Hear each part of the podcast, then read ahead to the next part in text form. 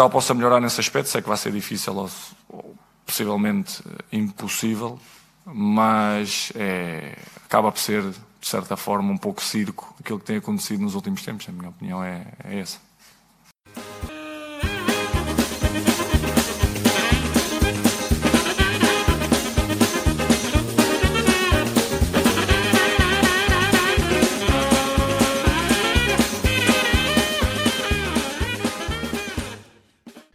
Primeiro Fever Pitch de outubro, sejam muito bem-vindos ao exercício de revisão do futebol nacional e internacional. Já viram que voltámos a usar uma intro mais bem disposta e isto tudo inspirado nos acontecimentos do fim de semana. E agora com a ajuda do Cristiano Ronaldo, que deve ser a única figura em Portugal que pode dizer o que quiser e ninguém levanta suspeitas, portanto vamos usar até a exaustão uh, aquela análise do Cristiano Ronaldo ao futebol português que é um circo.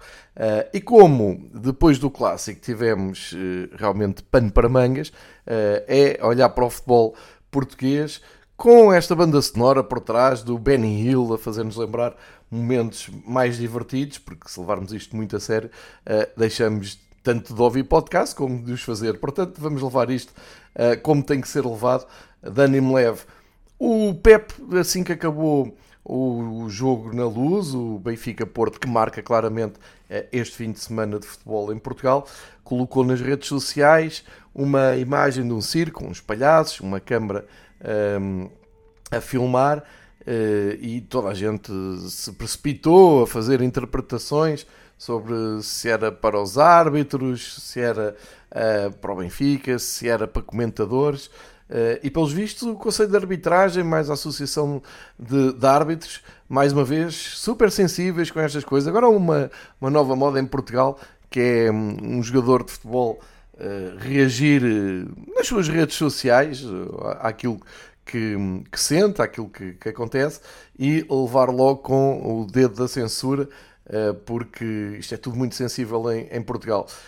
a mim não me causa espécie nenhuma que os jogadores manifestem da maneira que bem entenderem nas redes sociais. Eh, para mim, muito mais importante do que abrir um, um processo, ter o Conselho de Arbitragem, a Associação de Árbitros, e seja lá o que mais for, para mim, muito mais importante é depois perceber um, as consequências que, que isto tem e entrarmos então depois numa, numa análise e numa vivência, quando for a seleção nacional, muito mais saudável e deixarmos ser todos hipócritas. E quando o Pepe jogar pela seleção nacional uh, no Estádio da Luz e for assobiado, uh, não ficarem as virgens ofendidas, tudo muito uh, espantado que houve assobios. Eu estou a dizer isto porque nos últimos jogos da Seleção Nacional uh, tem acontecido um pouco isso, de uma maneira surpreendente, porque o público teoricamente que enche os estádios onde joga a seleção não é o público que uh, se chateia ao fim de semana com jogos de, de clubes, isso, acho que está mais ou menos provado, mas há algumas exceções, e começou por exemplo com o João Mário uh, em Alvalade, uma, uma, uma opção da, da equipa técnica da um, Seleção Nacional estranha de colocar o João Mário os últimos 5 minutos de um jogo completamente resolvido. E quem estava em Alvalade, provavelmente adeptos do Sporting, eh, não acharam piada a entrada de João Mário e entretiveram-se a, a subiar. O João Mário, foi tema nacional, eu falei aqui, porque não me lembro do João Mário ter feito nenhuma publicação em redes sociais a ofender ninguém, nem a gozar com ninguém, nem a manifestar-se contra ninguém. Uh, e portanto achei que aquilo foi, foram assobios sem nexo, num, num contexto que não tinha um, sentido nenhum, apenas e só fundado pela, pelo facto do João Mário ter estado no Sporting e agora representar o Benfica. O que é que se conseguiu com isso? Conseguiu que o João Mário fosse para casa pensar na vida dele e pensou, se calhar já chega disto e não vou à seleção, e juntou-se ao Rafa, que também já não tem uh, muita paciência para os andamentos da seleção. E eu estou a recuperar isto porque uh, estou-me a lembrar de quando o Otávio entrou no Estádio da Luz e uh, foi brindado com uma subia dela, por muitos dos adeptos, um, aqui digo do Benfica, mas cá não só do Benfica, que olham para o Otávio, que é claramente um ótimo jogador, mas que só é apreciado pelas equipas que defende. E, portanto, aí criou-se e, e, e fez uma coisa muito engraçada em Portugal que é a comparação logo. Assim, é, é, tão mau assobiar o João Mário como é o Otávio, como se fosse tudo a mesma coisa. E não é. Uh, e, e, aliás, o grande problema de, das análises em Portugal é que. Uh, para se criticar uma coisa, e, e, para se criticar, neste caso, o facto do Otávio ter sido assobiado, vai-se sempre buscar, ah, eu estou a criticar, mas atenção, eu, aliás, eu estou um, a criticar, sim, a criticar o facto do Otávio ter sido uh, assobiado na luz, e isto dito pelos observadores e comentadores e jornalistas em Portugal, mas também me insurgi contra o João Mário, como se fosse a mesma coisa e não é. E não é porquê? Exatamente por causa deste gesto do Pep. Um, e o Pep, e, e, e isto que fique muito claro, a minha opinião é, é muito claro. O Pep tem todo o direito de ir às redes sociais e fazer o que bem quiser, desde que não, não ofenda uh, ninguém. E acho que o, o post que ele meteu uh, claramente não é, não é ofensivo. Uh, isto é uma parte da, da questão e é um problema que nós temos em Portugal, que é conviver com, com estas reações, vai-se a correr buscar logo a autoridade. Por isso é que, se calhar, daqui a uns anos, o Salazar ainda foi votado como o melhor português de sempre naquele célebre uh, concurso da RTP. Mas há claramente esta necessidade de, de, apontar o dedo, de se castigar, quando não é bem isso que se quer. O que se quer é que o PEP seja responsável por a publicação que fez. Uh, e quando houver um novo jogo da seleção e não jogar no Estádio do Dragão, o, e, for assobiado quando for dado o seu nome ou quando tocar na bola, já sabe porque é que é. Pronto, e ele corre esse risco, portanto o problema é dele. Uh, e toda a gente tem que perceber aqui o que se passa, em vez de depois de virem que, ai não, a seleção não tem nada a ver com, com os clubes, tem tudo a ver, está tudo ligado.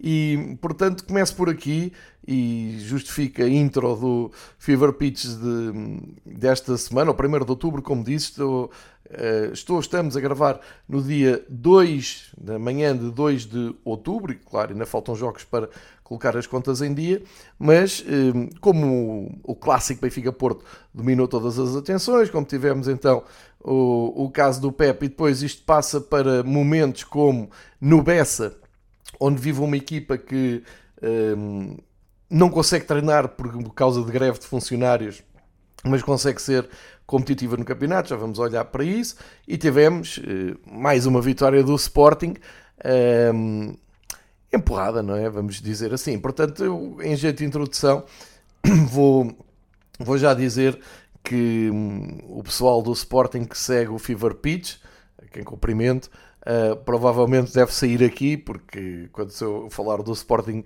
uh, com o Farense, não vão, não vão gostar da, da análise. Uh, e digo isto a rir-me porque o que acontece é, é que uma, uma reflexão mais pessoal é quando abro o Fever Pitch e digo estamos a gravar, ou estamos de volta, ou estamos a, a, no dia tal a falar, depois de, de, gravar o episódio eu fico a pensar, mas eu digo estamos, estamos quem? Eu estou aqui sozinho com o microfone à frente a um, resmungar durante uma hora, um, porque é que o meu subconsciente me leva para o plural a dizer estamos. E, e é muito simples, hum, é, tem tudo a ver com a, a experiência que se tem depois hum, no mundo, na vida real, não é? Uh, aconteceu logo a seguir ao final do Benfica Porto, na luz. Uh, estava mesmo, mesmo a seguir, literalmente a seguir ao jogo, numa das casas de banho do Estádio da Luz, uh, um carro consórcio, uh, penso eu que será consórcio, será um benfiquista, olhou para mim e em vez de comentar alguma coisa do jogo, em vez de, de algum desabafo do clássico, olhou para mim e disse: Então, segunda-feira temos Fever Pitch ou não? Eu disse: Olha, temos, claro, consegui conseguindo arranjar ali uma horinha para resmungar, temos. Um, e aquilo fez-me pensar porque foi, foi dito no plural. E depois do, do, do jogo, depois já um, a descomprimir, uh, e passa aqui a publicidade, mas há, há um sítio onde nos costumamos dirigir, que é o metro e meio, um, um bar em Lisboa uh, que serve comida e bebida até tarde, até fica aqui a dica, fica na Avenida 5 de Outubro. Estava, estava entre amigos e apareceu o, o líder, o responsável, o rapaz que faz o podcast Sinal Vermelho, que já, já também costuma habitar aquele espaço. uh, pagou uma cerveja a falar também de, de eu ter levado à BTV aquele certo do, de um trailer do, do UFC 24 no FIFA, só com imagens do Benfica. E, e depois acabámos, aceitei a cerveja que me ofereceu e aproveito para agradecer aqui publicamente. Ficámos ali a dissertar um pouco sobre os podcasts, sobre o Benfica. Uh, e pronto, é, é na altura, portanto, na, na vida real, quando uh, se percebe que isto é ouvido por alguém e, portanto, por isso é que se faz, é, é que faço essa menção do nós, é, embora esteja aqui nos comandos sozinho. Aliás, até Falei disso durante a semana no, no Twitter, que tinha, tinha, tinham-me mandado o top do, do iTunes, uh, do, dos podcasts desta, desta semana ou daquele dia, uh, e eu nem, nem, nem costumo andar muito pelo iTunes, sou mais do Spotify. Aliás, o, o, quando acabo de gravar o Fever Pitch vai para uma plataforma que o Spotify comprou, que é pod, eh, acho que agora chama-se qualquer coisa como Podcast by Spotify, algo assim, mas que dispara para 10 plataformas diferentes de leitores de podcast. E estava lá o Fever Pitch no top 20 dos, dos mais ouvidos. E, é, é, é, um exercício engraçado e que pode servir depois uh, para uma reflexão futura uh, de como é que em Portugal se analisa uh, os episódios que, que, as pessoas ouvem, neste caso dedicadas uh, a futebol, e tem o mesmo peso e tem a, a, mesma oportunidade. Os podcasts, quase todos profissionais, todos com marcas ou, ou apoiados por mídia, ou uh, que não são bem podcasts, são certos tirados de programas de, de grandes rádios, de grandes grupos de comunicação e depois são postos como, a funcionar como podcast no, no iTunes. Um, e depois há meia dúzia de malta amadora que faz isto e que anda ali no meio de, de, dos profissionais e portanto acaba por ter uh, alguma piada. Portanto, passado aqui estes temas mais uh, pessoais, uh, também a justificação então para o Benny Hill, que cada vez mais é uma figura presente aqui no, no Fever Pitch. Começamos então pelo clássico que o Benfica ganhou e onde Roger Schmidt um, acabou por surpreender. Uh, é engraçado como as coisas são à volta do futebol português, porque passou-se uma semana um, como tema nacional que o Roger Schmidt não percebia a qualidade do David Neres e do Di Maria e que não, não usar os dois ao mesmo tempo, que era uma uma perda de qualidade para a equipa do Benfica. E depois o país dividia-se entre o pessoal que achava que sim senhor, que se devia apostar nos dois, e quem defendia que não, porque era a equipa perdia equilíbrio, que não fazia sentido nenhum porque não defendiam, porque o Benfica passava a ficar exposto num 4-2-4. Um, e enfim, eu respeito uh, todos os lados, não tiro partido de lado nenhum porque acho isto uma estupidez fazerem-se dogmas à volta de um treinador ou de uma equipa, seja ela qual for, um, ignorando completamente o contexto competitivo e o contexto uh, de, de, cada jogo, mas pareceu-me exagerado uh, levar um, ao extremo uh, a parte do que o Roger Schmidt não percebe nada disto porque não mete os dois a jogar, ou que é impossível jogar com os dois porque desequilibra a equipa. Ou ainda que o David Neres estava a ser muito injustiçado, quando precisamente no ano passado o Benfica ganha no Dragão com o David Neres uh, no banco e não havia Di Maria e foi para o banco na, na, altura e acabou por ser determinante ao entrar e, e, a marcar. E não dá para tirar grandes conclusões porque o jogo acabou por ficar um, ehm, muito influenciado pela, pela expulsão do, do Fábio Cardoso, portanto nunca vamos saber no 11 contra 11 se aquele plano iria resultar melhor ou pior, uh, mas claramente o, foi uma aposta ganha, Benfica ganha o jogo ainda por cima com uma assistência do Neres, um gol do Di Maria. E isto uh, do futebol dá, dá sempre para, para muitas interpretações, mas eu aposto que a maior parte do pessoal que estava a ver o jogo, um bocadinho antes do gol do Di Maria, já tinha dito mais de três ou quatro vezes Di Maria estava a mais, tem que sair. A ideia de pôr o Neres de início não foi, não foi bem, porque as pessoas metem na cabeça que um jogador como o Neres e como o Di Maria, jogadores desta qualidade, que jogam juntos, com o apoio do Rafa, um, com um meio campo mais equilibrado, com o Cox e o, uh, o, João, o João Neves, e mais a ajuda de um avançado, neste caso era o Musa, que vamos ter 90 minutos de magia, quer dizer, sempre que a bola for para o Neres, sempre for para o Di Maria, que vai haver magia intensa, que vão uh, desarrumar a, a, defesa toda adversária e esquecem-se da qualidade do, dos adversários. É sempre aquela um, análise monocromática, não é? Que olham só para um lado, olham só para dois jogadores e depois não se percebe quando as coisas não estão a correr bem, porque do outro lado também há quem pensa o jogo, do outro lado há quem prepara o jogo e por aí fora. Mas uh, o Roger Schmidt uh, arriscou, desta vez não, não há nada a dizer. Uh, Pois é engraçado porque se ele mete os dois na equipa, uh, há malta que aparece logo a apontar o dedo a dizer que ele cedeu à vontade popular. Se ele não, se ele continuasse a não pôr os dois ou não testar os dois na equipa, é porque é teimoso e portanto isto no futebol é muito engraçado, dá sempre para tudo, dá sempre tema para, para tudo e mais alguma coisa. Um, e, e, e, temos que olhar para isso também com um sorriso nos lábios, porque há muita gente que vive a sua vida e, e ganha a sua vida um, a especular sobre uh, os SES e, e, portanto, temos que respeitar isso também. O, no clássico, a, questão da, expulsão, vamos já direto à, à expulsão, a, a questão da, expulsão só é surpreendente no, no sentido em de ser tema, não é? Porque não, não há, acho eu, dúvida absolutamente nenhuma que o Fábio Cardoso faz falta e, portanto, uh, dá direito à expulsão.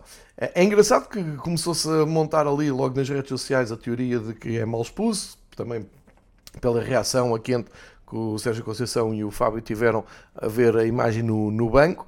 E, um, ehm, por outro lado, quando o Sérgio Conceição chega à conferência de imprensa e diz não, é bem expulso, uh, é pena o critério não ser igual, uh, ficamos ali num misto de emoções. Um, surpreendente, porque se está a desmontar uma teoria que se estava a montar na, entre, o, entre o universo portista. E por outro fica ali a dúvida no ar, assim, mas critério igual em que sentido? Quem é que do Benfica devia ter sido expulso? Ou, ou o que é que aconteceu assim de grave? E se o Sérgio Conceição vai para o lance entre o Trubin e o Taremi, uh, aí já cheira um bocado a desespero, porque não, não há nada para analisar no, no lance do Trubin e do Taremi. Posso estar a ver mal, mas é que o Taremi nem esboçou uma um protesto, nem quem vinha atrás, nem o PP, nem ninguém. Uh, há pessoal que protesta bem, é aquela malta uh, à volta do Taremi. Portanto, pareceu-me que. Lá está, é tal coisa muito portuguesa. Para apontar ali um erro, tem que pôr um mas e um contrabalanço, mas esta vez não me pareceu muito, muito feliz. O outro lance que marca a primeira parte, uh, que é a falta sobre o Rafa. Uh, e que o Arthur Soares Dias disse ao João Pinheiro para ir ver, porque ficou com dúvidas se não deveria ser para expulsão.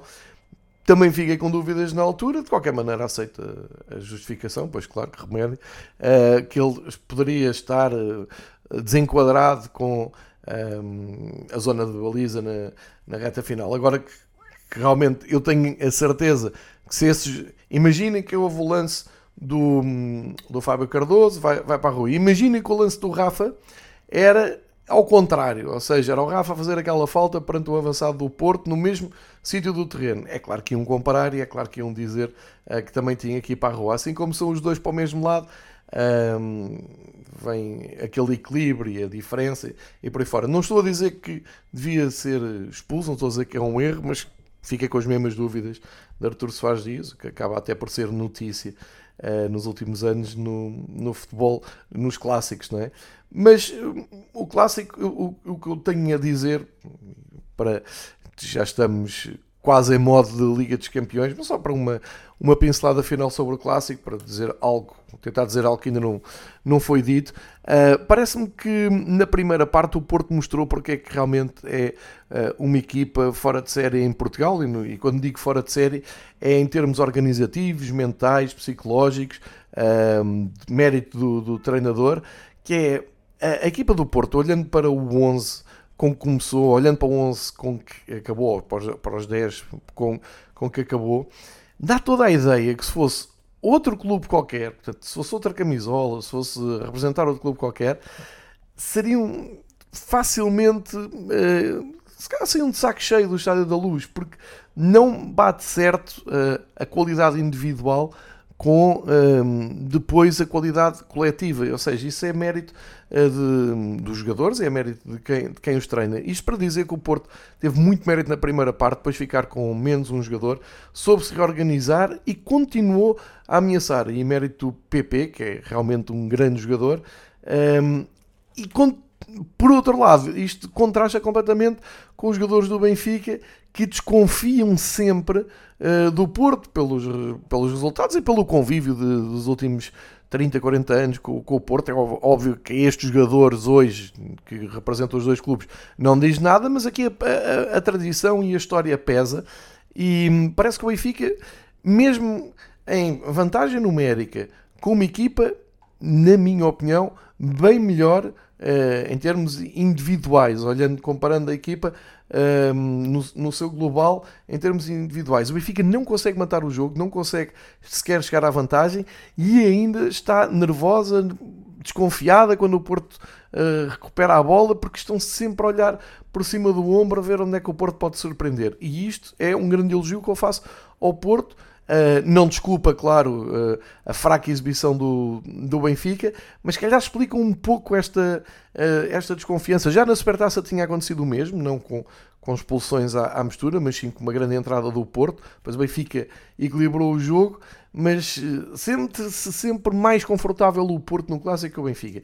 E isso tende agora um, a mudar, e, e, tem mudado factualmente, desde a chegada do, do Roger Schmidt tal treinador que é muito criticado e que já se punha em causa se uh, o Benfica fazia bem ou não em estar com ele na segunda época. Pois bem, o Roger Schmidt, desde que chegou, ganhou no Dragão, tinha ganho a supertaça um, ehm, no princípio da época e agora ganhou na Luz. E assim de repente, nos últimos 40 anos, uh, não me lembro de um ciclo melhor uh, em 4 jogos com o Porto, 3 vitórias. e portanto, acho que algum mérito, alguma coisa bem feito está a fazer a equipa técnica do Roger Schmidt, nomeadamente com um, uma besta negra do, do Benfica, que é o Porto no, nos clássicos. É que a única derrota que Roger Schmidt teve foi em casa, foi dolorosa, porque na altura dava praticamente o título ao Benfica, mas não comprometeu em nada as aspirações do Benfica. O Benfica foi campeão na mesma, somou uh, aquela derrota, depois numa supertaça, que é um troféu, venceu, e agora uh, tinha que ganhar ao Porto para ultrapassá-lo na classificação e impor-se ali nos primeiros lugares, também o conseguiu fazer, um, embora, pois claro, a gente possa estar aqui a, a, a discutir um, se é um Porto mais forte, mais fraco no ano passado, eu tenho a minha opinião, é do, do o Porto, continuo a dizer, em termos de qualidade individual, já vi Porto, equipas do Porto muitíssimo mais fortes que esta. Agora, uh, realmente é inegociável a entrega, um, o esforço que todos os jogadores, sejam eles quais forem, até de um jogador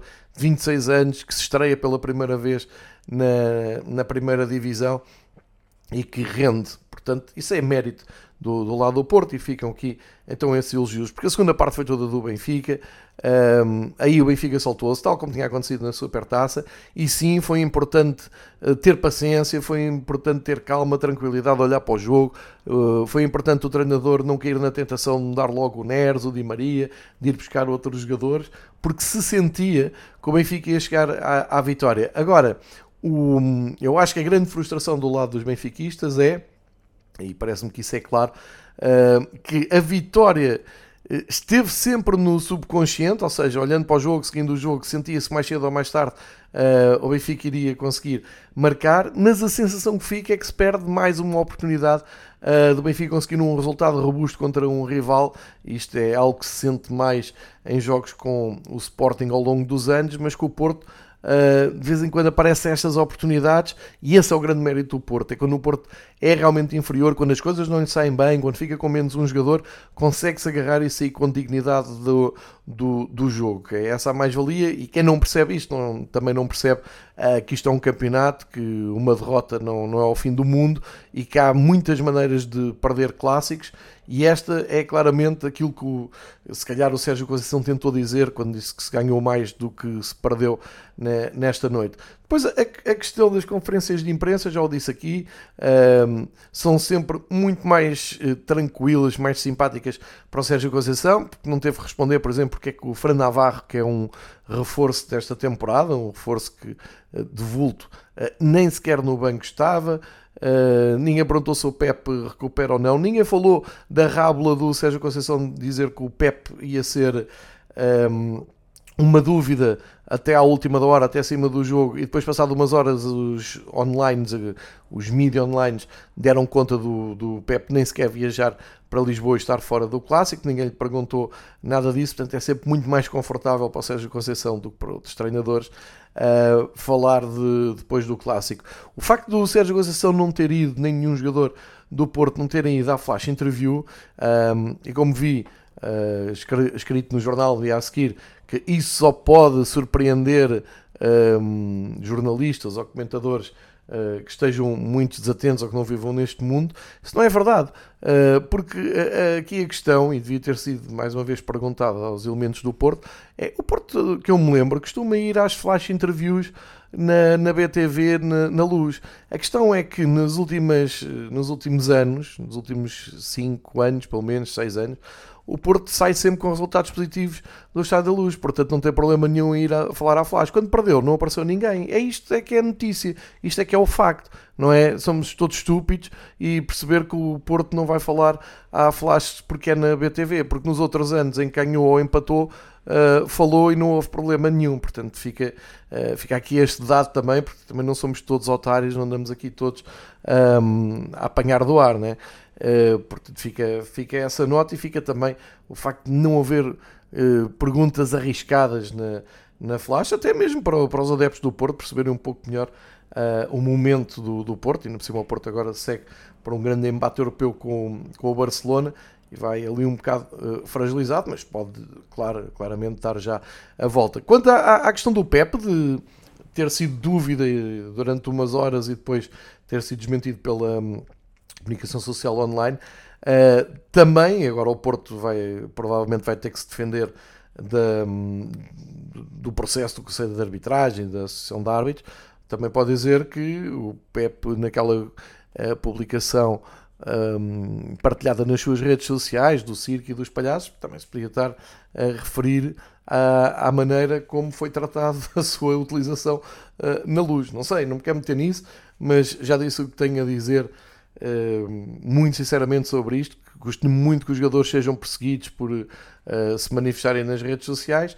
Uh, Custa-me mais ainda que não se perceba e que não se responsabilize e que não se enquadre depois uh, no futuro e não se responsabilize os jogadores de uma maneira moral, não é abrir processos, porque esta associação de, de árbitros e este, o Conselho de Arbitragem, isto é tudo um corporativismo que a mim me faz uma impressão que era a distância de, desse pessoal todo. Portanto, fica assim fechado o clássico, vitória justa do, do Benfica sobre o Porto, mas, eh, como espero ter sido eh, também claro, o Porto sai daqui num clássico que tudo correu mal, num clássico em que estava condicionado também pelas, pelas lesões e por um plantel deste ano que não abunda em, em grande qualidade. Isto tendo em conta que, que, era um Porto que há poucos meses, há poucas semanas, apresentava o, o Otávio e acabou o ano com o Uribe e, portanto, não parece que esteja melhor, nem mais forte, nem, nem pouco mais ou menos, mas compensa tudo com uma mentalidade fortíssima e com uma resistência incrível e por isso é que eu digo, uh, não, foi uma, não foi a pior das derrotas do Porto no Clássico. Agora, em termos particulares de debate, uh, confrontos com o Benfica, uh, aqui sim, o Benfica entrou num ciclo positivo e finalmente conseguiu contrariar aquele medo cénico, aquela, aquele bloqueio total, ganhando três jogos em quatro e sendo que aquele que perdeu não teve consequências na em, competitivas portanto, no, no campeonato passado. E no resto da jornada, aliás, vamos agora estender aqui um pouco mais a análise e dizer, tal como eu disse, expliquei na semana passada, é futebol todos os dias, o Campeonato Nacional super generoso, todos os dias há um jogo. O Braga jogou quinta-feira à noite, dia 28 de setembro, foi à Amadora jogar com, com o Estrela. Ninguém percebe porquê, não, não vale a pena. Podem vir, cada um é livre de dar uma teoria, mas uh, o, o, facto é, uh, outra jornada acaba segunda-feira à noite, terça e quarta descanso, Quinta-feira, tomem lá mais um joguinho de Campeonato Nacional, arranca a jornada. Sexta, mais um. Sábado, mais três. Domingo, mais três. E hoje, ainda falta o Gil Vicente, uh, Casa Pia. Pelo meio, houve jogos da Taça da Liga. Uh, se calhar não deram por isso, eh, porque. Porque na verdade ninguém quer saber da taça da Liga. A taça da Liga vai aparecer em grande, como se começasse lá para janeiro, quando todos os uh, meios de comunicação uh, que seguem o futebol se sentirem obrigados a marcar presença na grande festa da Final Four, mas é, é uma taça que, ao contrário do que se possa pensar, é, é longa, é uma maratona longa e teve jogos esta, esta semana, a fase 3, como é assim chamada, na jornada 1 da fase 3. Uh, houve vários jogos, eu vou aqui partilhar com vocês a adesão e o entusiasmo popular que estes jogos despertaram entre os adeptos. Em Aves, o AVS recebeu o Aroca e contou com 602 pessoas no estádio, que é cerca de 11% da ocupação uh, do estádio. Depois, uh, em Faro, o Farense recebeu o Tondela com 1500 pessoas, 24% uh, do estádio. Uma imagem incrível de dois ou três adeptos que viajaram de Tondela até Faro para ver um jogo a meio da semana da Taça da Liga. Leixões Estoril com 2.187 adeptos, 40% da ocupação do estádio, portanto, um, e, e digo-vos já que este dos quatro jogos já disputados da Taça da Liga foi que levou mais gente, portanto, podem marcar esses 2.187 como o recorde a, a, a quebrar, e finalmente o Casa Pia Nacional que uh, levou 1.314 pessoas uh, a Rio Maior, 18% da ocupação do estádio. Portanto, é este o interesse, é este o real valor da taça da Liga. Uh, depois, quando vier o Benfica, o Porto, o Sporting, o Braga, quando vierem a, a Final Four e toda a gente dizer que é um grande sucesso, deixem-me só ser uh, aborrecido com isto e dizer: este, para se chegar à, à Final Four, para se chegar uh, à, à grande festa do futebol, tem que se passar por aqui. E este caminho é muito penoso, porque eu aposto que muitas das pessoas que estão a ouvir o podcast neste momento até estão uh, admiradas com o facto de já se terem jogado quatro jogos da Taça da Liga que provavelmente ninguém deu por nada. Uh, mas fica aqui esta nota, queria partilhar uh, com, com vocês antes de ir aos outros jogos da jornada, porque uh, ao mesmo tempo nós na quinta-feira tivemos um momento muito curioso do futebol português. É tivemos, tivemos um Estrela Braga para o campeonato e um Casa Pia Nacional. E quem estivesse mais desatento e passasse pelos canais da Sport TV ia ter um nó no cérebro, porque hum, isto contrastava, entretanto, com o futebol internacional, em que avançaram uh, no espaço de uma semana três jornadas em alguns países, jogou-se taças e taças da Liga, e portanto aqui faz uma, uma mistela, é muito difícil de acompanhar o dia a dia do futebol português. Mas vamos sem mais demoras um, para o resto da jornada. Notas breves, o Vizela continua a não convencer, perde em casa com o Portimonense. Portimonense repete a, vitória fora, como tinha feito em Guimarães. Carlinhos em bom plano, responde bem à derrota em casa. E tem aqui uma nota uh, para partilhar de gravidade, que é o Gonçalo Costa, o jogador do Portimonense formado no Sporting, foi substituído e depois, também nas redes sociais, uh, queixou-se de um tratamento absolutamente inaceitável em Vizela, um, em que houve racismo, manifestação de racismo contra o jogador de, do Portimonense. Como isto anda muito fora do radar do mediatismo, devido que tenha havido muita gente a ver o Vizela Portimonense, e como isto é de uma gravidade extrema, como eu costumo dizer e anotar e destacar sempre aqui no Fever Pitch, já desde o caso do Marega, só para ir buscar o mais mediático que aconteceu em Guimarães, isto não é pior.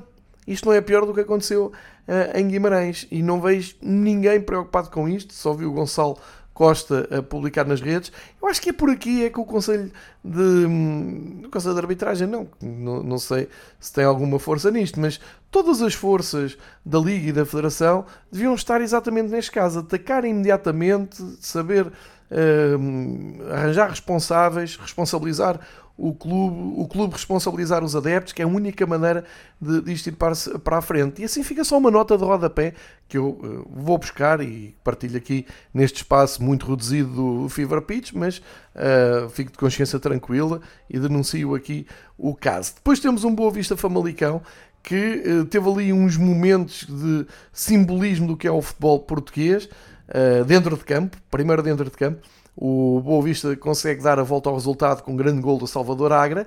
Uh, isto numa casa bem composta. Aqui o problema do Boa Vista é com a taxa de ocupação do estádio. O Boa Vista tem claramente um estádio muito maior que, que a dimensão da sua massa associativa, porque em termos absolutos de, de adeptos no estádio, o Boa Vista colocou nesta jornada quase 8 mil adeptos, também com a ajuda de muitos adeptos vieram de Famalicão, mas são números muito bons para a realidade do campeonato português. O problema é que depois um, e isto seguindo a lógica da, da Liga Portugal, uh, isto quer dizer que estiveram 28% de, de, ocupação do, do estádio do Bessa, e portanto é muito baixo, mas se o Boa Vista tivesse um estádio à sua dimensão, estes seriam números uh, interessantes em termos globais, assim são só em termos individuais, se me faço entender, mas voltando ao gol do Salvador Agra, grande gol, e depois o Salvador opta então por uh, correr desenfreadamente, utilizar os joelhos, mesmo em frente ao banco do Famalicão,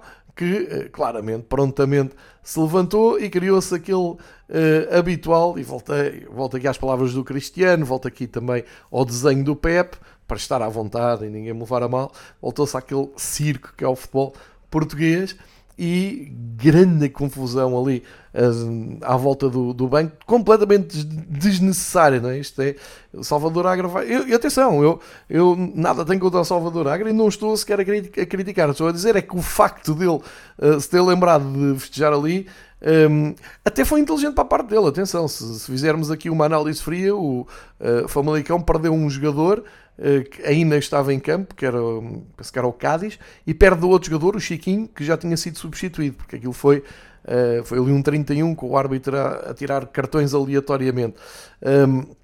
E portanto o jogo, jogo parado, obviamente, e o Boa Vista a pensar que tinha um jogo ganho e desconcentrou-se, se calhar, com, com isso tudo, porque o, o Há um lance em que o Boa Vista está por cima, claro, o Famalicão tinha menos um, o Boa Vista tinha dado a volta, mas uh, acontece que o Tiago Moraes tenta cavar um penalti aos 80 minutos, já tinha amarelo, deve-se ter esquecido, porque ele levantou-se logo a seguir a, a, tentar cavar o penalti e um, o, o árbitro, obviamente, mostrou-lhe o segundo amarelo por tentativa de eh, era o Gustavo Correia por tentativa de simulação e deixou o Boa Vista com menos um logo a seguir, ou pouco tempo depois.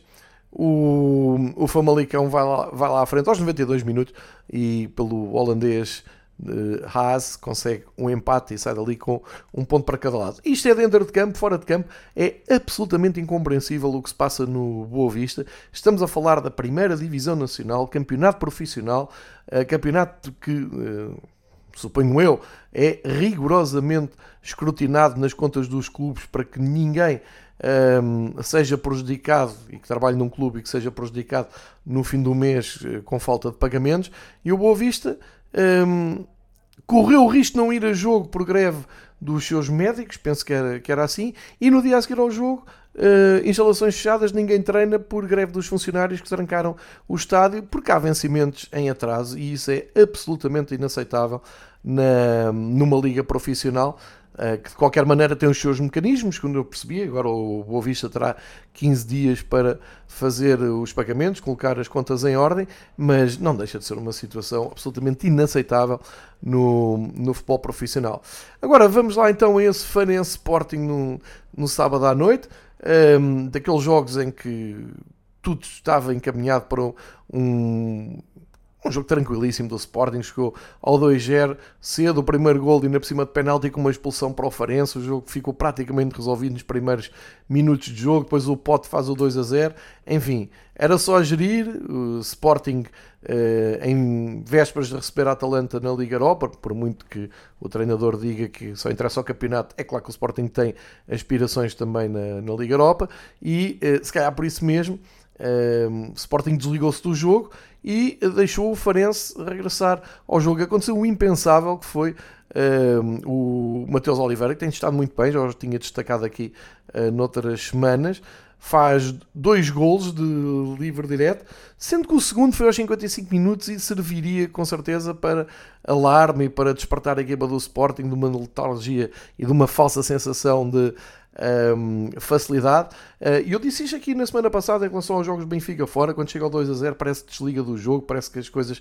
Um, parece que há ali um, uma atração pelo abismo, tentar uh, que a equipa adversária volte, volte ao jogo.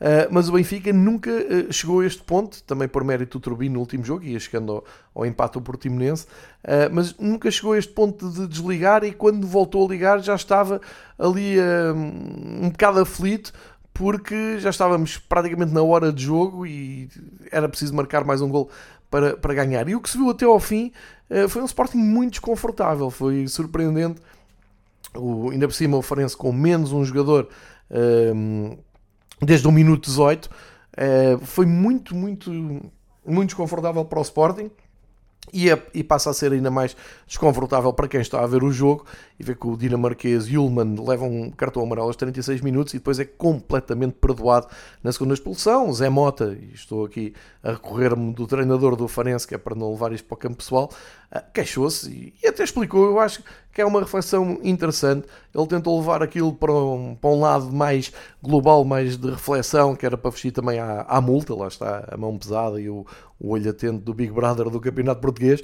Mas uh, disse que era, que era inaceitável, não, não, não era aceitável aceitável que hum, a sua equipa tenha estado a jogar com menos um desde os 18 minutos e uh, o Yulman do Sporting, quando devia ter visto o segundo amarelo, por simplesmente não viu. E, e, claro que isso afeta o jogo, é claro que isso afeta um, em termos físicos estar uh, com, com menos um ou estarem os dois com os mesmos números jogadores, parece-me óbvio. E o Zé Mota disse algo que me parece que faz sentido, que depois a gente olha para o fim e vê uma, um, um fosse de 30 pontos uh, para as equipas de topo e, e vê algo que, que eu tenho falado aqui, tenho insistido muito, ver as equipas de, segunda, de segundo plano sem hipótese nenhuma de chegarem uh, ao lado B das provas da UEFA, isto é, à Conference League, uh, e se calhar isto também contribui um pouco para isso. Eu aqui não, não, é, não, é a minha, não era a minha opinião, não fui eu que pensei isto, mas ouvi o Zé Mota e acho que faz algum sentido, pelo menos pensar nisto, não, não querendo também fazer disto um, um dogma, mas uh, pensar nisto. E depois a maneira como se interpreta então o lance que, que dá o, o gol, que é um penalti, não é? O, são, o Sporting ganha com dois penaltis, o primeiro nada a dizer, mas o segundo penalti é muito perto do fim, é em cima do minuto 90 e é muito, muito duvidoso. E depois, no dia a seguir, e é aqui que entra. Um, entra a confirmação da minha teoria. Quem segue aqui o Fever Pitch há mais tempo e aos anos que eu digo isto e, e costumo partilhar isto um, e digo publicamente, o Sporting é a equipa em Portugal um, que mais beneficia da simpatia da, da imprensa e um, eu acho até da simpatia dos árbitros, porque para aquilo que o Sporting mostra no final de cada campeonato há 40 anos ou há 30 anos, o tempo que vocês quiserem, uh, tirando a exceção do, dos anos em que luta pelo título e dos, dos anos singulares em que ganha mesmo o campeonato, um, a classificação do Sporting dá sempre a sensação que é eh, influenciada por simpatia, em que não se quer deixar o Sporting cair tanto. E então, naqueles anos de desgraça, uh, em que andavam mesmo muito longe e com muita falta de qualidade também, e acabavam por ter lances que os ajudavam a subir um pouco na classificação, mas aí ninguém dizia nada porque pronto, até, até era simpático não, é? não ver o Sporting tão para baixo, mas a verdade é que isto depois nota-se quando o Sporting consegue equilibrar. E atenção, o Sporting este ano conseguiu equilibrar. As contratações do Sporting são boas. O Ruben Amorim um, aperfeiçoou uh, a, sua, um, a sua componente tática, aquele sistema dos três centrais, conseguiu convencer o, o Hugo Viana e a direção do Sporting a ir buscar os jogadores que queria para o, o desenho que, que gosta de, de, usar, portanto, só elogios ao Sporting, equilibrou-se, mas na verdade ganha um jogo ao Vizela para lá da, da hora uh, estipulada, ganha um jogo com o Casa Pia numa, eu diria, numa inédita uh, decisão de, de arbitragem uh, assumir, sim senhor, oferecemos um, um gol ao Sporting ilegal uh, e só jogámos sete, sete partidas. Tivemos um lance que eu disse aqui, um fora de jogo tirado ao Sporting por 5 centímetros, que é ridículo, não acredito em 5 centímetros, mas aconteceu depois a seguir ao Rio Ave, também ao Valado, uh, por 4 ou 5 centímetros também foi anulado um gol, portanto, para não dizerem que só fez, uh, só, só é uma teoria da conspiração com o Sporting, não é. Uh, é só para dizer que realmente o Sporting tem tido a sorte este ano de, das coisas terem saído a nível de arbitragem bem para o seu lado, sem margem para dúvidas nenhumas. Este penalti é inaceitável, uh, percebo que se vá a buscar uh, muito boa vontade na maneira como o jogador pode ter sido. Não há penalti nenhum, ponto final. E uh, tenho sempre a curiosidade de ver, claro que não, não vou ver. Um, ex-árbitros que já, que já eram anedóticos quando arbitravam, não vou perder tempo com as suas, um, com as suas escritas uh, alucinantes, agora falo de, de árbitros como o Coroado, uh, mas foi ver o que é que Eduardo Gomes dizia. O Eduardo Gomes disse que não, não há uh, dúvida nenhuma, não é penalti nenhum. E depois fui comparar, isto é na bola, não é? O Eduardo Gomes tem a sua página da bola, que é taxativo, não, não, não é factual, não, a opinião do, do Duarte Gomes é aquela, e eu fui ver se aquilo batia certo com a capa do jornal, e nunca bate. Uh, é, uma, é uma das coisas que eu acho fascinante. O, portanto, o Sporting devia ter empatado, não é? Uh, a menos depois, até aos 90 minutos, já não sabe, podia ter feito um gol. Mas à partida, não fosse aquele penalti, uh, caíam ali dois pontos e havia ali, pelo menos psicologicamente, um, um boost para o Benfica e um, se calhar uma desmoralização pequena do lado do Sporting que viu o Benfica acabar a jornada à frente. Mas como não aconteceu, a capa da bola era. Uh, por acaso agora não me lembro se era, os esforços frios era do, do Record e se a bola exaltava a liderança do, do Sporting, mas quer dizer, o, o, facto aqui, a notícia aqui não é o Sporting ganhar em Faro. O Sporting ganhar em Faro é a coisa mais natural do futebol português, é a obrigação do Sporting. A notícia é que ganhou com um, uma arbitragem infeliz, vamos chamar-lhe assim, que é para não, não ser insultado. E devia ser, a capa devia ser Sporting ganha com um penalti uh, que Duarte Gomes considera uh, errado. Mas isto acabado certo e é muito engraçado porque. Uh, mas é, é, com os clubes todos, atenção. Isso, a maneira como lá se chega não interessa. O que interessa é o, o analisar então o, o, resultado final. E isso ajuda nas capas, eu entendo perfeitamente. Mas atenção, a malta do Benfica, eu costumo dizer sempre que isto é sempre olho no Porto, por aquilo tudo que eu disse há pouco, elogiei, e também por aquilo que eu disse no programa do, do Porto, uh, logo a seguir ao Porto Aroca, que me valeu uh, algumas desistências, e, e, aqui faço esse parênteses, a malta que me segue e que não é do Benfica, eu continuo a dizer que em outubro de 2023 fico fascinado com o facto de haver malta que... Uh, perde tempo a ouvir um podcast de, um, de uma pessoa que vem aqui resmungar uma hora, mais, um pouco mais de uma hora, e que é sumidamente benfiquista e que apenas está aqui a dar a, a sua opinião, mas não está aqui para enganar ninguém. É, sou benfiquista, olho, para, olho muito provavelmente para este jogo do Farense Sporting, olho com olhos benfiquista. Não estou aqui a ser isento, nem tenho aqui. Um, nenhuma pretensão de, de, um olhar jornalístico ou observador ou comentador, ou seja o que for. Não, é olhar de adepto do Benfica que olha para isto e pensa: pá, não dá para ver os jogos do Porto nem do Sporting que a gente não acredita em nada.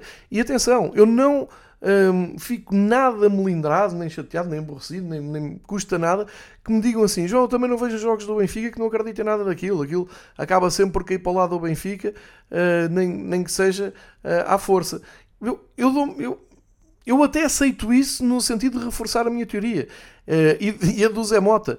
É muito difícil estar a ver um jogo uh, do Campeonato Nacional, pelo menos dois jogos por jornada, que metam os dois candidatos ao título além do Benfica, porque nós não acreditamos.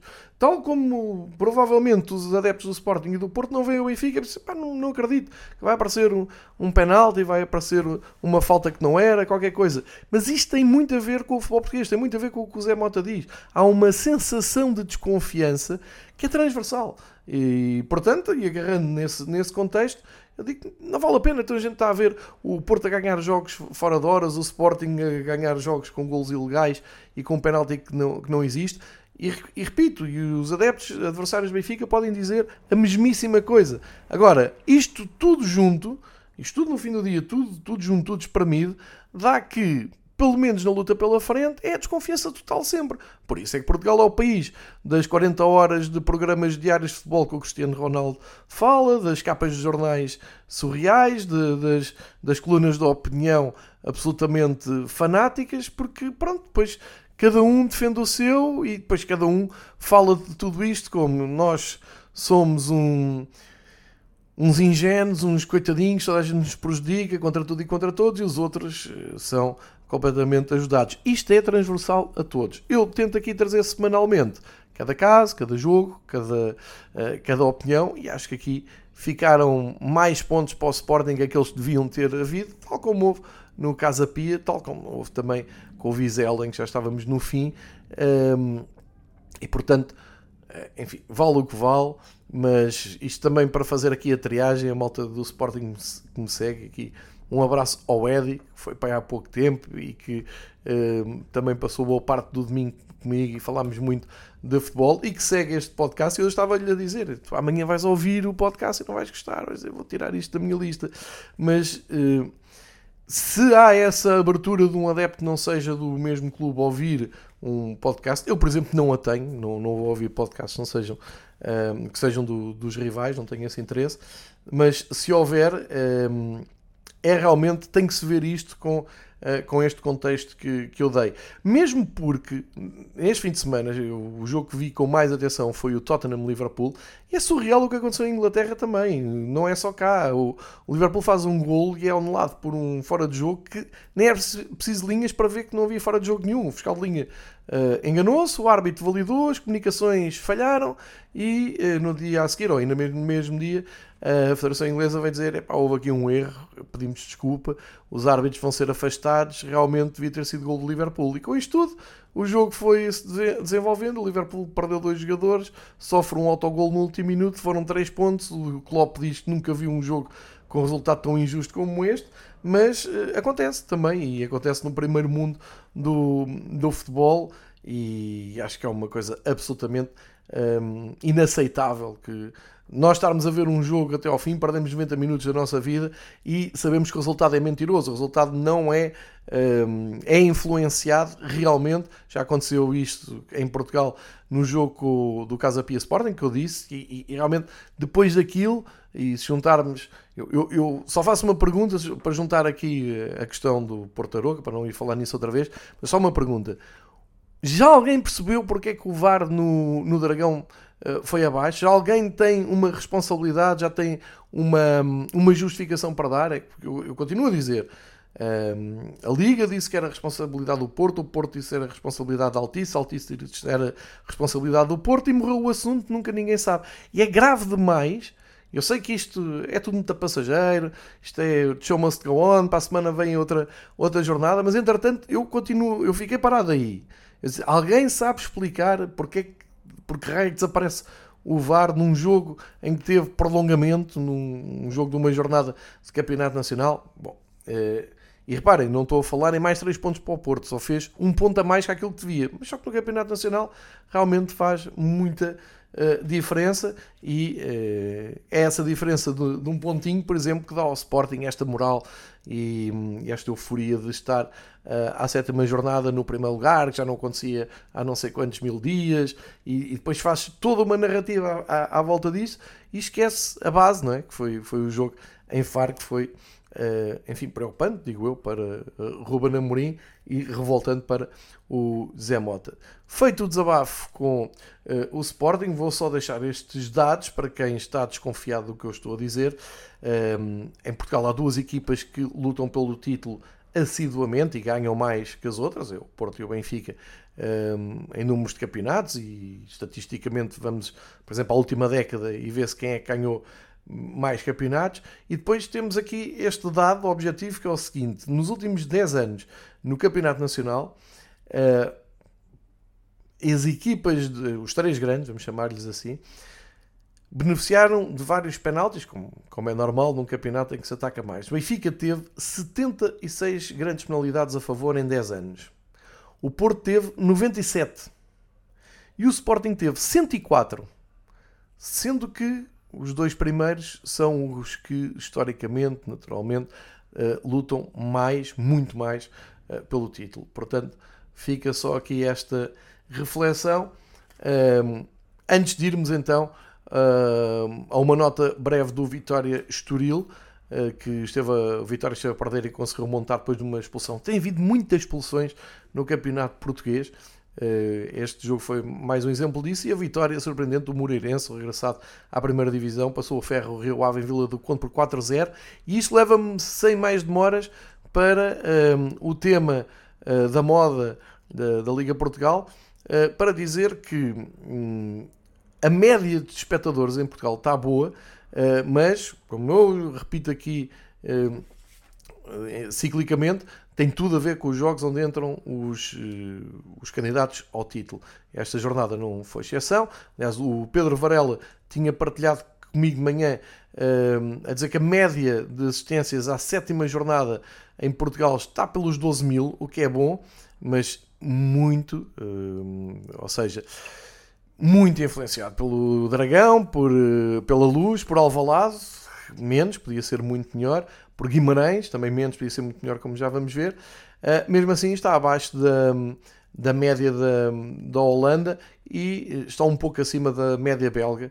Uh, e muito aquém, claro, do, da segunda divisão inglesa, por exemplo, para dar aqui um, um exemplo. Mas vamos, uh, vamos, vale a pena olhar então para, para os jogos desta, desta semana, uh, porque no, na, na, primeira divisão, lá está, começou na quinta-feira em, na Amadora, o que nós temos é os jogos com os três grandes, todos acima dos 90% da ocupação. Isto é óbvio, na por era um Benfica Porto, teve 96% de ocupação do Estado da Luz, são mais de 62 mil uh, adeptos. O Sporting em Faro também uh, atirou para 93% de ocupação, mais de 6 mil adeptos. Mas justiça faça-se que em Faro costumam estar uh, sempre 4 mil, 5 mil adeptos, portanto aqui foi reforçado com a presença do, dos adeptos do Sporting. E depois temos a realidade uh, o, o, futebol do país real, como, como se costuma dizer. E, por exemplo, em Aroca apareceram 1765 pessoas para ver o Aroca Chaves, é 30, 35% do estádio, com uma particularidade, eh, quando começou o Aroca Chaves e um, o, Edi, o Sportingista que uh, ontem esteve comigo, chamava-me a atenção para o facto de ter visto o arranque do jogo em Aroca e o repórter, jornalista, o narrador, que estava a acompanhar o jogo na Sport TV ter dito: Bom, está muito calor e isto convida mais a ir à praia do que vir ver um jogo do campeonato.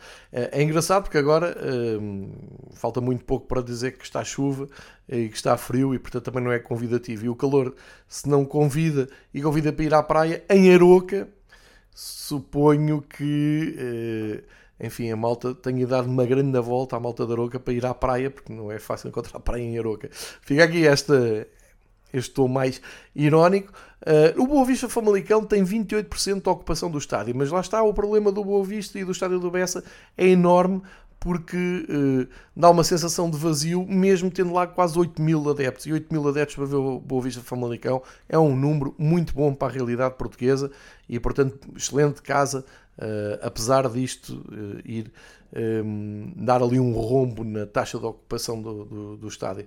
O Vizela Portimonense nem meia casa teve, 2.700 adeptos para o Vizela Portimonense, uh, o Aroca Chaves muito abaixo da meia casa e o Vitória Estoril teve metade do estádio, 1.500 adeptos para ver o Vitória Estoril.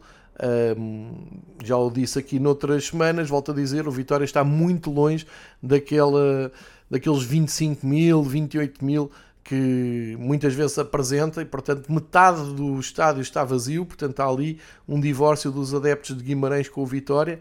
Uh, se bem que o número, claro, continua a ser sempre muito bom para a realidade portuguesa, mas para a realidade do Vitória uh, é preocupante. E depois o Rio Ave Moreirense, uh, isto, não costumo levar isto a sério, fica só para dados estatísticos, tiveram 2.600 pessoas naquela bancada, que se chama estádio, aquela bancada, e portanto é meia bancada, são 50% da bancada ocupada, portanto, um estádio que em vez de ter quatro bancadas, né, com os dois topos e outra central, só tem uma e mesmo assim só leva metade dos, dos adeptos. É esta a realidade, falta o Gil uh, Casapia, é, é esta a realidade do futebol português. É claro que os números onde entram os, os três grandes é que influenciam isto e mandam lá para cima uh, a taxa de ocupação o futebol do país real continua a ter números preocupantes. Isto depois espelha-se também na realidade do futebol português e na sua competitividade. É tal coisa, porque as equipas de topo lutam uh, e fazem pontos e boa figura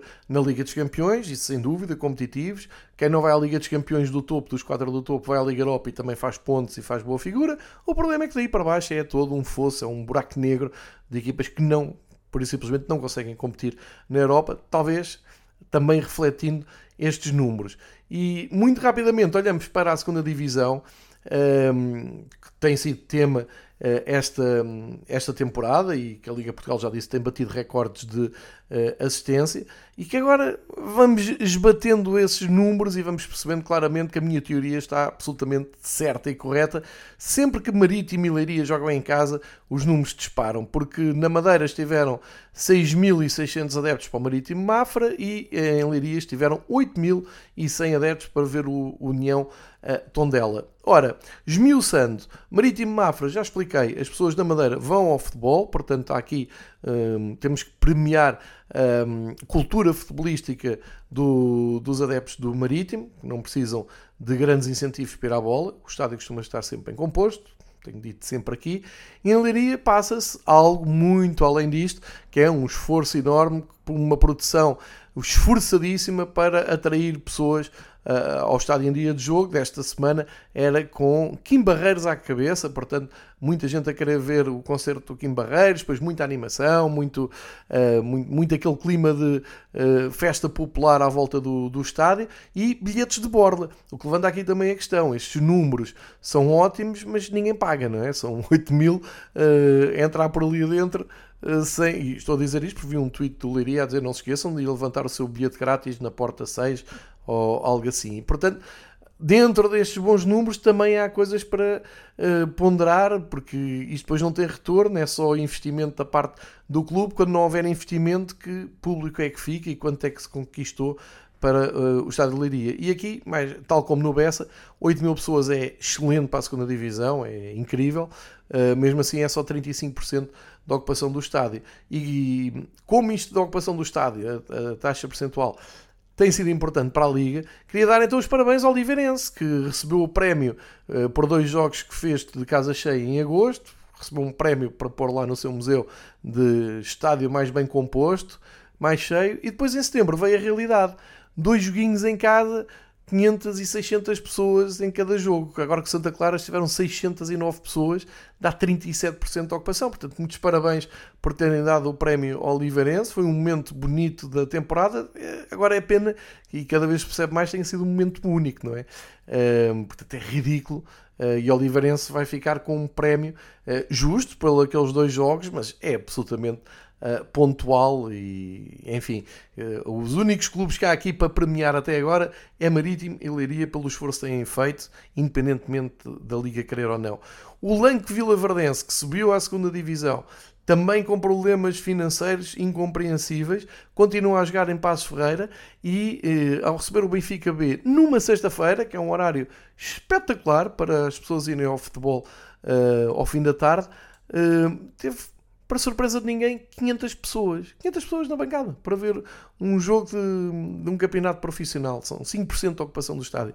Uh, ridículo. Uh, e a juntar a isto, fica também a pergunta: por que raio é que Penafiel Nacional e Torriense Belenenses jogam também numa segunda-feira, dia útil? Imagino que uh, vão ter uma assistência espetacular. Depois, muito importante e excelente notícia: o Farense voltou a casa. Uh, Entenderam-se, clube e SAD, recebeu o passos em casa e uh, teve mais de 4.300 pessoas nas bancadas, é mais de 80% do estádio composto. Que grande resposta de, dos adeptos de Santa Maria da Feira uh, e que bom é ver o estádio do Farense, Feirense completamente cheio, ou, ou, quase cheio. e para trás, para não nos esquecermos, fica a rábula do Feirense ter ido para Oliveira das Mães e a Liga Portugal ter patrocinado isso, dizendo que o relevado do Feirense não estava bom. Está, está. Como podem ver, está bom. O Feirense Passos jogou-se num relevado que não deve ser muito diferente daquele que tinha levado a equipa a ir para Oliveira das Mães. Não pelo relevado, mas depois por todas as, um, as um, as situações que soubemos e, e, pelo drama que houve, a tensão que houve entre clube e SAD. E mesmo assim, a Liga ainda não uh, pediu desculpa aos adeptos do Feirense, além desta rábula da relva, de ter colocado no seu site oficial que o último jogo em casa tinha sido no Marcolino Castro, e não foi, foi uh, em Oliveira das Mães. Saúde muito regresso do Feirense ao seu estado e grande, grande resposta dos adeptos Feirense. Uh, em Matozinhos, também com uma bancada sempre vazia que aparece na televisão, mas de onde é filmado deve estar cheio, porque aparecem aqui 2.380 adeptos a ver o Leixões Porto, é meia casa, é menos de meia casa. Leixões Porto B, que acabou num sururu uh, que nos leva para o, para o início, para, o, para a intro do programa, circo total. Porto a fazer queixa-crime, a dizer que invadiram o camarote de, do staff do, do Porto com um, agressões, ou seja, isto é grave. Eh, vamos ver que consequências é que tem, vamos ver o que é que aconteceu aqui na, na reta final em Matosinhos, mas é uh, o futebol Tuga no seu melhor. Em Viseu apareceram 2.200 pessoas para ver o AVS, são 33% do estádio, pouca gente, uh, mas queria aqui deixar duas notas. O AVS está a fazer uma boa campanha e promete ser candidato à subida e, portanto, no próximo ano estar na primeira divisão. E já há um cuidado, tanto na Sport TV como na bola, vi hoje, de dizer Aves SAD. Aqui não há hipótese, vão ser sempre AVS, porque isto não é Aves nenhum. Isto é AVS, é, não é mais do que um, a mudança da SAD do Vila Franquense para a Vila das Aves. Uh, e escolheram AVS para depois ser uh, lido muito depressa e ser Aves, mas aqui não vai dar.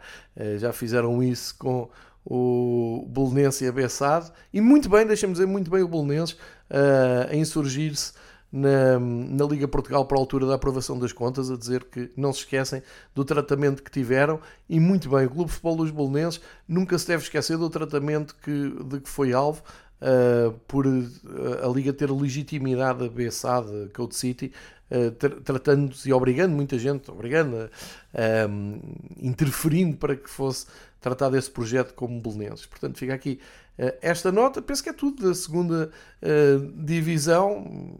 Temos aqui realmente que Marítimo e Leiria confirmam a exceção à regra e junta-se agora ao Feirense uh, nesta boa notícia. houve dois jogos com cerca de 600 pessoas e uh, Oliveirense, então, que foi premiada em agosto, a mostrar a real capacidade de, de, atração de adeptos ao seu estádio à Liga Portugal. Não sei se querem dar agora um, um prémio de desilusão de, de setembro ou não, isso é lá com eles.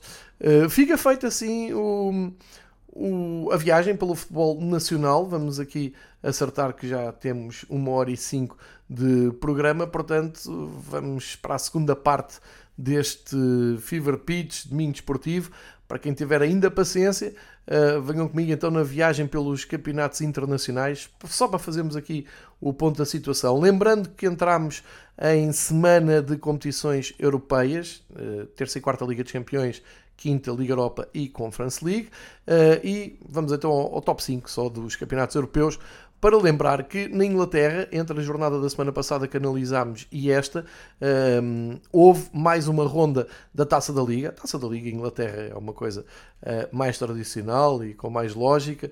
É uma prova democrática em que entram todos os clubes uh, profissionais, são quatro divisões, uh, com jogos de eliminatórias sem prolongamento e com desempate de penaltis em caso de empate, sempre a andar, e que teve a meio da semana algumas surpresas, como a queda, por exemplo, do Manchester City uh, no, no terreno do Newcastle, foram já eliminados, é menos uma prova que podem ganhar. O Everton foi ganhar uh, ao Aston Villa, que depois teve uma grande resposta, como vamos ver, e aqui a notícia talvez seja o Chelsea, que ganhou ao Brighton e que uh, alimenta por via então da Taça da Liga, a possibilidade de ganhar alguma coisa uh, este ano, porque no campeonato não está fácil, apesar de terem voltado uh, às vitórias. Deixem-me uh, explicar que os oitavos de final da Taça da Liga de Inglaterra estão marcados, têm jogos, estão marcados para terça-feira, fim do mês, para, para o fim do mês de outubro e ainda talvez para o primeiro dia de novembro.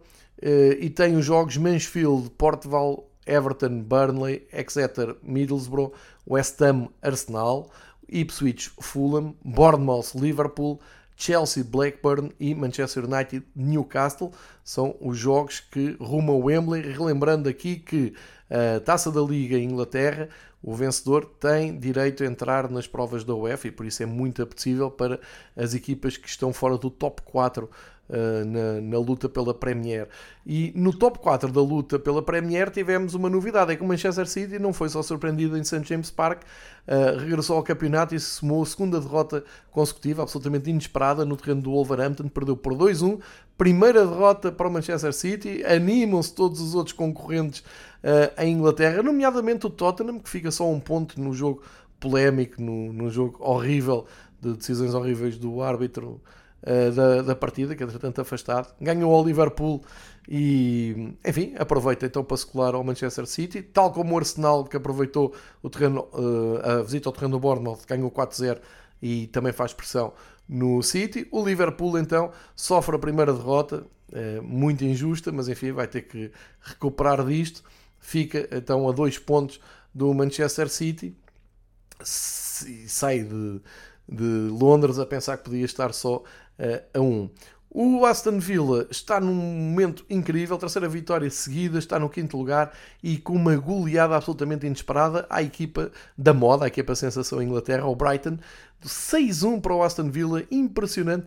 Depois, eh, parece que, eh, tanto aqui como nos, eh, nos correspondentes ESPN, que é o podcast para onde, para onde eu vos remeto para verem com todos os detalhes uh, um, semanais a vida no campeonato inglês. Uh, bom, trata uh, teorias à volta do futebol do Deserbi, uh, grande, grande projeto que está em Brighton. perderam na taça da Liga, agora foram goleados por 6-1. Acho que parece que não se pode elogiar as equipas que acontece alguma tragédia. 6-1 é um resultado muito pesado, é, é a grande surpresa desta jornada. Aproveitou o West Ham que recebeu o Sheffield e ganhou por 2-0 e aproveitou também o Crystal Palace com uma vitória incrível no Manchester United. Vejam como é o futebol. A meio da semana o Crystal Palace vai ao Old Trafford, perde naturalmente para a taça da Liga, avança ao Manchester United, jogo a eliminar, está feito. Um, regressam no fim de semana para um jogo de campeonato que é que se esperava? Nova vitória do Manchester United, obviamente. Não. O Crystal Palace ganha por 1-0, ultrapassa o Manchester United na classificação e eh, está aqui no, na primeira metade uh, da tabela. Portanto, um, uma jornada complicada para as equipas de Manchester. Depois uma nota para o Luton Town, que ganha no terreno do Everton, que até um, tinha vindo de uma, de uma vitória um, no campeonato e portanto o Luton, pela primeira vez, uh, uh, ganha um jogo da Premier League e sai da zona de, de rebaixamento, daquela zona de descida, onde continua o Bournemouth, o Burnley e o Sheffield, todos uh, sem nenhuma vitória no campeonato. E um, o Chelsea tem hoje a possibilidade de um, enfim, dar continuidade àquela vitória que conseguiu na Taça da Liga. É um derby de Londres, hoje à noite, no terreno do Fulham, às 8 horas, na Eleven, Fulham-Chelsea, para uh, fechar a jornada. Portanto, uh, grande jornada de muitas, muitas surpresas na Premier League. Segue-se então a Semana Europeia e para a semana volta o Campeonato Inglês, sábado e domingo. Uh, olhem, tem esse Brighton-Liverpool como um dos jogos que mais promete na, na, próxima jornada. Rapidamente mudamos para a Série A, onde estão dois uh, adversários de equipas portuguesas esta semana, a Atalanta que uh, vem ao Alvalade e o Inter que recebe o Benfica. Uh, em Itália faltam ainda jogar três jogos, mas atenção, a Itália está em alto andamento porque a meio da semana, terça, quarta e quinta, teve o, a jornada 6 do, do seu campeonato. E aí uh, houve uma, uma grande surpresa a meio da semana, uh, que foi uh, a derrota do, do Inter em casa com o Sassuolo. Absolutamente inesperado, mas as jornadas da meio da semana são muito propícias a estas surpresas. A Juventus ganhou ao Lecce com dificuldade, o Milan continuou a ganhar no Cagliari a Atalanta ganhou no terreno do Verona, o Nápoles ganhou ao Udinese, a Lazio ao Turino e realmente a grande surpresa foi o Sassuolo ganhar ao Inter e a grande ilusão foi a Roma ser goleada no terreno do Génova por 4-1. Isto foi tudo a meio da semana. Uh, o campeonato andou para a sétima jornada esta semana, há três jogos guardados para hoje, mas do que já se jogou, o Nápoles confirma um bom momento e que a novela Ozimem não teve interferência nenhuma, ganhou por 4-0 ao terreno do Lecce, que é uma das, uh, era uma das surpresas, uma das revelações do início do campeonato. O Milan uh, recebe a Lazio e ganha por 2-0 também, acertando o passe na luta pelo título. E uh, o Inter respondeu à derrota inesperada com o Sassuolo com uma goleada, mas só depois da entrada do Lautaro Martínez no terreno da Salernitana, marcou 4 golos depois de entrar já com a segunda parte em andamento. Impressionante momento de forma do Lautaro Martínez, 4-0 para o Inter, recompôs. E depois, ainda uma nota para a vitória do Bolonha perante o Empoli, mas acima de tudo, do regresso às vitórias de José Mourinho, aproveitou a recepção ao Frosinone e ganhou por 2-0, saltou ali uns lugares na tabela, não muitos, está no 12 lugar, a classificação condicionada pelas seis equipas ainda que faltam jogar, mas lá em cima, Inter e Milan vão desenhando então uma luta a dois pelo título, tem os dois 18 pontos, segue-se o campeão Nápoles a 4, tal como os Juventus também a 4. Portanto, para ver-se mais um campeonato eh, muito emotivo em Itália, que depois da Semana Europeia terá... Hum, terá, deixem-me ver só é jogos todos na próxima, na próxima jornada, começam na sexta-feira, dia 6, e vão até domingo, dia 8. Uh, aqui com o Nápoles, Fiorentina, talvez como cabeça de cartaz, o derby em Turim, Juventus Turino. Uh, são jogos para acompanhar na Sport TV a partir da próxima semana. Mas da semana já sabem que é uh, Europa. Em Espanha, não tivemos grandes novidades no, nesta jornada na frente, mas lá está, tivemos jornada a meio da semana, uh, também a acertar o calendário, tivemos a sexta jornada a uh, meio da semana, uh, novidade do Barcelona não ter passado em Maiorca, empatou 2-2, foi o, grande, o grande destaque da jornada, porque o Real Madrid ganhou, o Real Sociedade ganhou, o Atlético Madrid também, e portanto lá na frente manteve-se mais ou menos tudo na mesma, mas nesta jornada ainda falta um jogo, Las Palmas Celta de Vigo. Uh, o Real Madrid soma mais uma vitória, uh, ganhou ao Girona, que até aqui tinha sido a grande sensação do, do, campeonato, primeira derrota do Girona, que inclusive chegou como líder a esta jornada. O Barcelona regressou às vitórias, uh, um golo, ironicamente, apontado por Sérgio Ramos do Sevilha na própria baliza, um golo solitário, valeu três pontos preciosos ao Barcelona, que se mantém então a um ponto do líder Real Madrid e agora o Girona fica mais para trás com 19 pontos. Atlético Madrid numa fase entusiasmante, uh, esteve a perder, mas conseguiu remontar para 3-2 com o Cádiz, soma mais 3 pontos, terceira vitória seguida, tal como a Real Sociedade, num grande derby com o Atlético Bilbao, uh, ganhou por 3-0 e dando grandes imagens de fair play. Há um bocado esqueci-me de dizer que em Faro aconteceu aquela imbecilidade do costume de um adepto do Sporting ter que ser retirado de, de, uma bancada porque estava com a camisola do Sporting e com a justificação que o Farense tinha feito um comunicado que não queria ninguém uh, com adereços de clube visitante na, nas suas bancadas. Uh, as pessoas que defendem isto, e que são muitas, infelizmente, há muita gente que não percebe o que é que está aqui em causa. Há muita gente que só olha para o seu clube e que diz: Ah, é mesmo assim, não quero lá ninguém de outras cores e tal. Essa malta tem que rever o que é que é uh, o conceito de liberdade de expressão. Uh, e tem que perceber que este país viveu demasiado, demasiado tempo em repressão Uh, e que não é isso que se quer, não é esse o caminho, e que o facto de um adepto ir com a, com a camisola do seu clube, mesmo que para o meio dos adeptos da casa, é um problema desse adepto e das forças de segurança que têm que zelar pela segurança desse adepto. Isso é, isso é, é para mim é inegociável. Obrigar alguém a sair, a tirar a camisola, a fazer seja o que for, obrigar, isso vai contra a Constituição e os clubes têm que meter na cabeça que não há uh, duas leis, não há duas liberdades, não há uh, dois regimes de democracia uh, paralelos. Não existe. Só existe um e é esse que tem que ser seguido. e isto, lembrei-me disto porque vi adeptos de, um, do Atlético de Bilbao no meio da festa dos adeptos da Real Sociedade, tudo um, em harmonia. E atenção, há ali muitos problemas de, culturais de violência entre as duas equipas e até com o resto do país. Uh, mas não é isso que está em causa, não estou a branquear nada. Estou a dizer que aquilo que vimos na televisão é aquilo que se devia ver sempre. Um, adeptos com a camisola do Atlético de Bilbao no meio da Real Sociedade. Fica aqui esse destaque. Também um destaque para o Betis que ganhou por 3-0 ao Valência e deu um salto na classificação.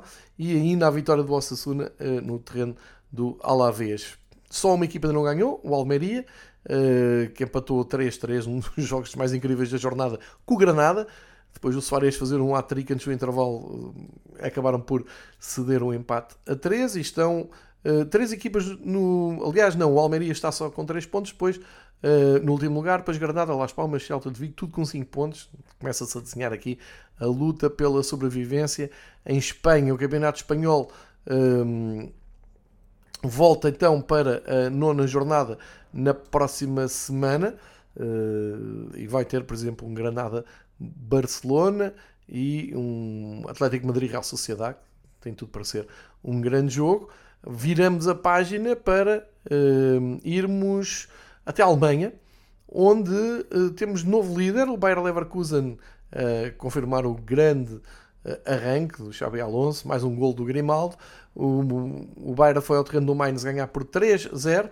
Em segundo lugar temos o Stuttgart, que vem lançado, grande, grande surpresa no, no, no, campeonato alemão. O Stuttgart agora ganhou por 2-0 no terreno do Colónia. O Bayern, segundo empate em três jogos, desta vez com o Leipzig, e o Leipzig uh, a revelar-se como um antídoto ao Bayern. Há muito tempo não perde com o Bayern, uh, tem feito grandes, grandes resultados. Este resultado não é mau.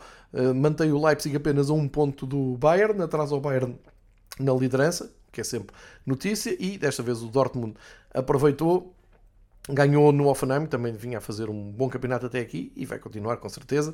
Ganhou o, Offen, o Dortmund, o Borussia por 3-1. Uh, a notícia aqui é a vitória do Darmstadt, a primeira na, na Bundesliga, uh, ganhando ao Werder Bremen e uh, também o Mönchengladbach que conseguiu ganhar no terreno do Bochum, só vão as primeiras vitórias na Bundesliga. Bochum, Colónia, Mainz ainda não ganharam e começa-se a desenhar ali o, a tal luta pela manutenção.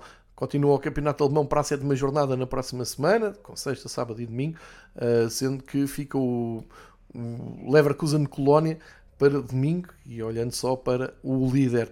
Em França, PSG, no seu ritmo normal, continua, insiste em uh, ir a jogo e não ganhar. Uh, dos sete jogos que o PSG tem este ano no campeonato, só ganhou três.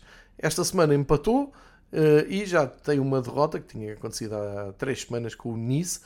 Agora empatou no terreno do Clermont 0-0. Uh, enfim, é completamente incompreensível este, um, este nulo do, PSG no, no, campeonato. Aproveitou o Mónaco, mas este é o problema do campeonato francês. As equipas não conseguem cavar um fosso quando o PSG facilita. então temos o Mónaco na frente, ganhou o Marselha um clássico por 3-2. Marselha a estrear uh, Gattuso como treinador, também não, não entusiasmou. Mas reparem, o Mónaco, só com 4 vitórias em, em 7 jogos, lidera o campeonato com uh, a ajuda do Brest, que empatou no terreno do Nice. O Brest tem ganho, era líder isolado. O Rance, uh, do jovem treinador que se destacou a jogar FM, uh, ganhou ao Lyon e está ali a um ponto do primeiro lugar, tal como está o Nice a um ponto do primeiro lugar e o PSG, como já vimos. Vitórias para Rennes e Lille. Paulo Fonseca ganhou uh, e voltou às vitórias com o Ivan Cavaleiro na equipa. Ganhou no terreno do Le Havre. Um, ehm, e, e, a ver se uh, Clermont não, uh, e Lyon também não ganharam. Uh, Clermont empatou, foi um bom resultado, soma dois pontos. Mas o que acontece em Lyon é completamente preocupante. o Olympique Lyonnais, sete jogos, 0 vitórias, 2 empates, 5 derrotas, perdeu outra vez uh, no terreno do Rance, como já vimos, e é último classificado, impensável, último classificado no uh, campeonato francês. Uh, temos ainda tempo para espreitar na Holanda, e aqui, claro, tenho que deixar uma, um, uma palavra para o Etienne Vassa, no guarda-redes do Valvic, que foi atingido na cabeça no jogo com o Ajax e acabou transportado para o hospital depois de ser reanimado com um desfibrilhador. Eh, ele tem uma história de vida engraçada, já foi segurança eh, em lojas de eletrodomésticos, tinha ido atrás de um eh, cliente que estava a roubar um iPad e acabou esfaqueado e resistiu na altura, portanto que seja inspirador agora para a sua recuperação total. Foi um grande susto, foi uma imagem muito pesada que vimos no Valvic Ajax, que o Ajax estava a ganhar uh, por 3-2. Na, na, restante jornada, o destaque vai para o PSV, que continua imparável, 7 jogos, 7 vitórias, ganhou o Volendam por 3-1. O AZ, um, ehm, com um gol do Tiago Dantas no fim, ganhou por 4-0 ao Fortuna e mantém então a perseguição ao PSV. E o Twente, logo atrás, também ganhou o Erenvin uh, e mantém-se na luta pelas equipas da frente. O Feyenoord acertou o passe, quinta vitória seguida, e eh, na recepção ao Go Ahead Eagles ganhou por 3-1 e mantém-se ali também nos primeiros lugares, embora já a 4 pontos do PSV. Portanto, temos luta pelo título. O Ajax estava a ganhar, mas ainda não conta o seu resultado. E o mais importante é que o guarda-redes do Valvic consiga um, a recuperação completa e que regresse, que aquela imagem, um, enfim, é, é sempre um, muito, muito pesada para, para quem estava a ver o jogo, o jogo estava a dar na Sport TV. A última paragem vai ser a Bélgica esta semana para dizer que o simpático União San Gilloise tomou de assalto o primeiro lugar, ganhou ao Charleroi, um jogo que esteve a dar em direto na Eleven, ganhou por 3-1, grande ambiente, o estádio do União San Gilloise é qualquer coisa, é mesmo, mesmo a antiga, e é muito engraçado, é, é, quase impossível não torcer pela, pela equipa dos arredores de Bruxelas. Ficam no primeiro lugar então esta semana, com os mesmos pontos do Ghent, que se deu uh, segundo empate seguido, Uh, e por isso estão os dois com 19 pontos. Logo seguidos de um renascido Anderlecht, que agora, uh, depois de três empates, regressou às vitórias no terreno do Open por 3-1. E o Clube Bruges segue-se um pouco mais atrás, mas chegou, somou a terceira, o terceiro empate seguido. Já sabe que depois isto vai a um playoff final com os seis primeiros classificados este ano. Regressamos ao, formato de uns anos atrás, a lutarem pelo título. Fica então essa nota para o Campeonato da Bélgica. Vamos fechar por aqui porque estamos já com 1 hora e 25 minutos de podcast. Ficou longo, ficou estendido, mas eh, enfim, valeu a pena hoje perder ali mais tempo no Campeonato Nacional, mesmo porque foi uh, fim de semana de clássico, foi vitória polémica do Sporting um, e todos os outros temas que sempre enriquecem o futebol português. Já sabem, estamos em semana uh, europeia, vamos ter rescaldo das taças uh, da UEFA na sexta-feira. Vamos ver se conseguimos ter uh, encontro de três rivais e já sabem, pelo menos isso é garantido. Dois, oito dias estamos cá para mais um rescaldo antes de, penso eu, uma paragem, nova paragem para as seleções.